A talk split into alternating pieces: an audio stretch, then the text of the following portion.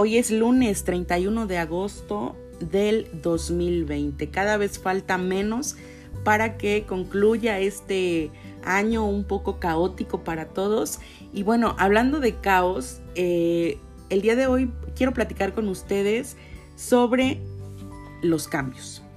La semana pasada que entraron ustedes a, a este nuevo nivel en su vida, hablando de cuestiones académicas, fue, me quiero imaginar que totalmente un caos porque de pronto se integraron a grupos de WhatsApp, eh, sus papás recibían mensajes, recibían actividades, ustedes eh, ya estando en los grupos, leían las indicaciones de sus maestros y ese es un cambio, pero tenemos que empezar por definir la palabra cambio la hemos escuchado sin duda alguna eh, por muchísimo tiempo, pero ahora que ustedes están presentando este cambio, este cambio de primaria a secundaria, hay que reflexionarlo un poco. Para algunos puede resultar muy fácil, ya se adaptaron, a otros sí les está costando desde el hecho de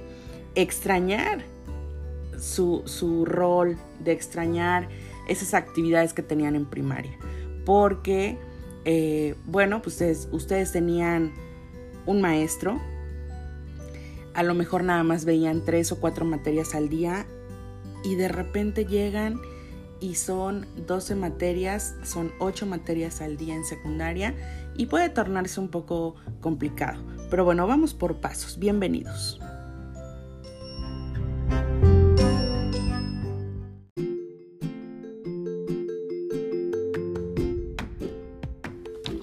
Debemos entender el cambio como una transición. Imagínense nada más. ¿Cómo me voy a preparar para ese cambio, esa transición que ya está ocurriendo en su caso de primaria a secundaria? Eh, debemos entender que los seres humanos estamos en constantes transiciones, en, constantes cambios. La vida es, es eso, es cambios, es adaptarse, es volvernos flexibles ante situaciones, es sin duda transformación y debemos tomar el cambio como un aliado en nuestro camino. Sin duda una persona que se atreve a aceptar los cambios o las transiciones que hay en su vida siempre va a avanzar una persona que se niega a esas transiciones se va a quedar estancada.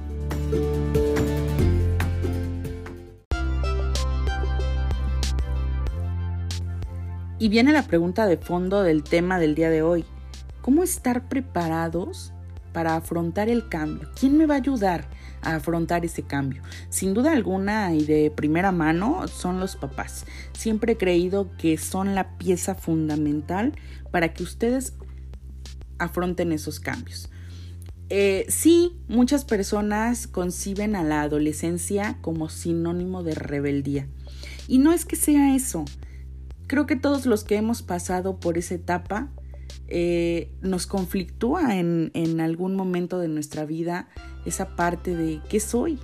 O sea, me están diciendo que ya no soy un niño, que ya me debo comportar como una persona grande, pero no me siento un adulto y creo que a veces sigo siendo un niño. Entonces viene esa parte emocional donde sí nos, nosotros mismos nos conflictuamos y ahí es donde eh, pues viene esa etapa de confusión.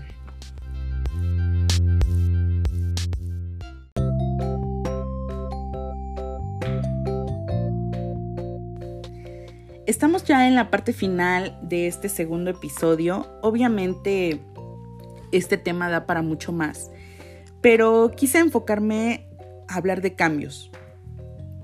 Cambio porque hace una semana ustedes tal vez estaban preocupados, estaban ansiosos, estaban temerosos y a lo mejor hasta tristes por toda la situación que se ha dado desde que no hubo graduaciones, a lo mejor ya no tuvieron oportunidad de despedirse de sus amigos de la primaria, eh, ahora con una mayor carga de asignaturas, con un mayor número de profesores, con personas que a lo mejor sí vieron en la primaria y que ahora son sus compañeros.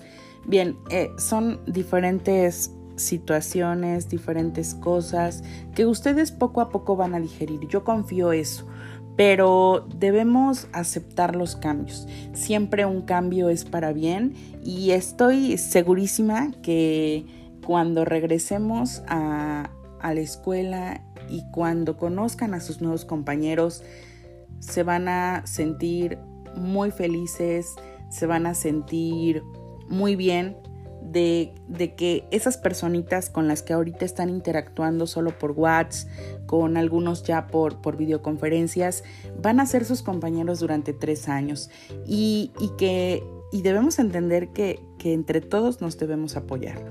Si ahorita no hay lugar para burlas, no hay lugar para para rechazar a las personas. Es, es una oportunidad para integrarnos todos y asumir los cambios que vienen. Eh, vienen, vienen temas relacionados con la adolescencia que me tocan obviamente a mí y a su maestro de biología. Los vamos a ir tratando de manera pausada para que no haya alguna duda. Pero eh, me despido por el día de hoy. Eso es todo. Espero lo escuchen, espero les, les guste. Y bueno, pues seguimos en contacto. Que tengan buenas tardes, que tengan buenas noches o si me escuchan en, la mañana, buenos días. Hasta pronto.